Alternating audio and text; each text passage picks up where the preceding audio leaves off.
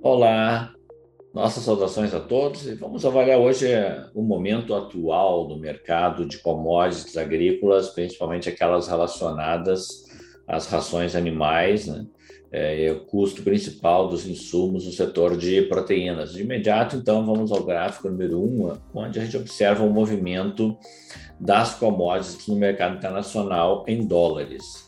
Então, no acumulado de janeiro a junho de 2022, nas barras verdes, a gente observa um aumento de 33,6% eh, no preço da soja e de 30,1% no preço do milho. Já no acumulado de um ano, de 12 meses, as barras laranjas, a soja sobe um pouco menos, acumula uma alta de pouco mais de 27%, e o milho também na casa de 17%. Então, vamos olhar o gráfico número 2. Os preços do milho no Brasil estão em baixa nesse momento, né? Ainda que tenhamos aí um dólar novamente bem acima da casa dos cinco reais, né?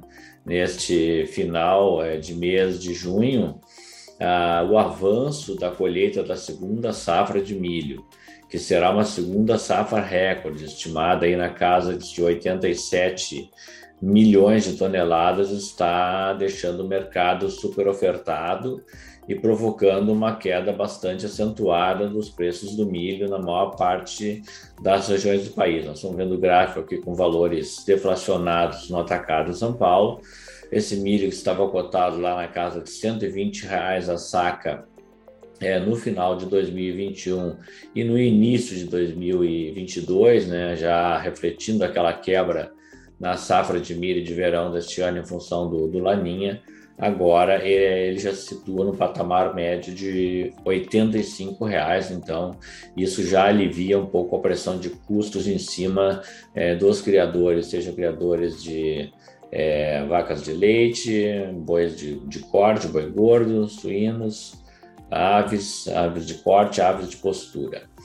Vamos ver o gráfico número 3, né? A paridade de importação, né? O dólar aí na casa acima de cinco reais, a isenção do imposto de importação por parte do governo. Então, o indicador CPE do milho aí bem próximo dos 85 reais.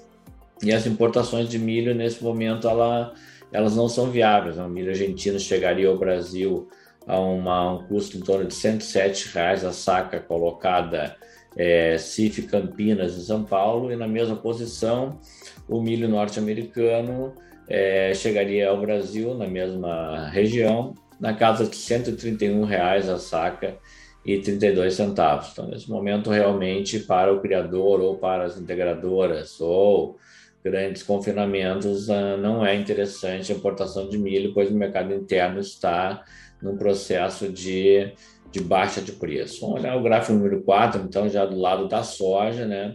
As cotações futuras elas seguem relativamente sustentadas nos vencimentos mais curtos, ao redor de 16 dólares por bushel, mas já para os vencimentos mais distantes, referentes ao segundo semestre desse ano e ao primeiro semestre do ano que vem, uma banda de flutuação entre 14 e 15 dólares por bushel. No mercado interno, as cotações perderam em torno de 10 reais por saca na segunda quinzena do mês de junho, né? Isso está ligado a uma necessidade de venda por parte do produtor, que está aí com duas safras acumuladas, a safra de soja estocada e a chegada de uma grande safra de milho de segunda temporada. Então há um, já um, um excesso de oferta em relação à demanda no mercado interno, há uma queda de prêmio nos portos brasileiros e também os futuros acabaram perdendo aquele patamar de 17 dólares por bushel nos vencimentos mais curtos e estão mais próximos de 16 dólares por bushel. Então vamos olhar isso no gráfico número 5, em relação ao farelo de soja, né?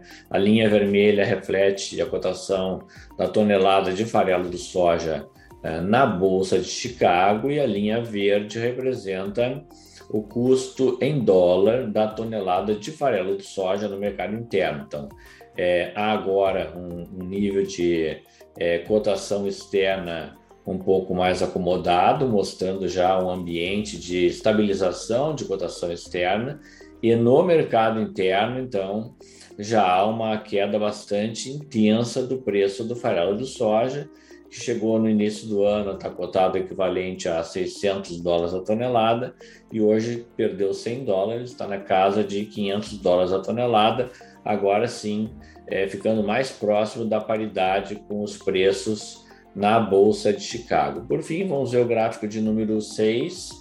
A gente vê todo esse movimento agora transformado, então, essas cotações em reais no mercado interno.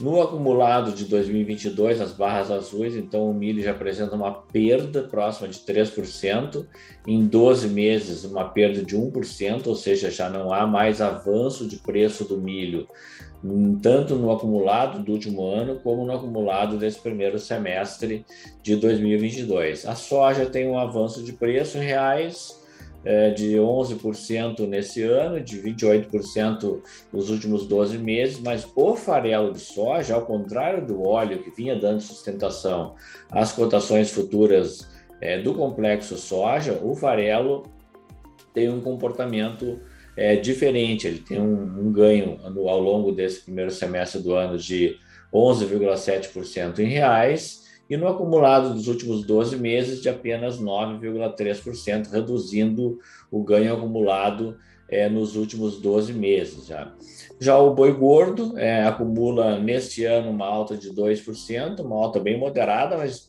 pelo menos mostra uma certa sustentação no preço pago ao produtor, com viés de alta para o último, o último terço do ano de 2022. O frango vivo continua mostrando um bom desempenho, acumula uma alta de próxima de 20% no acumulado de 2022 no mercado interno, é, junto com o setor de ovos, é o melhor desempenho no segmento de proteínas. O setor de ovos uh, consegue um ganho de 28% no acumulado de 2022, né?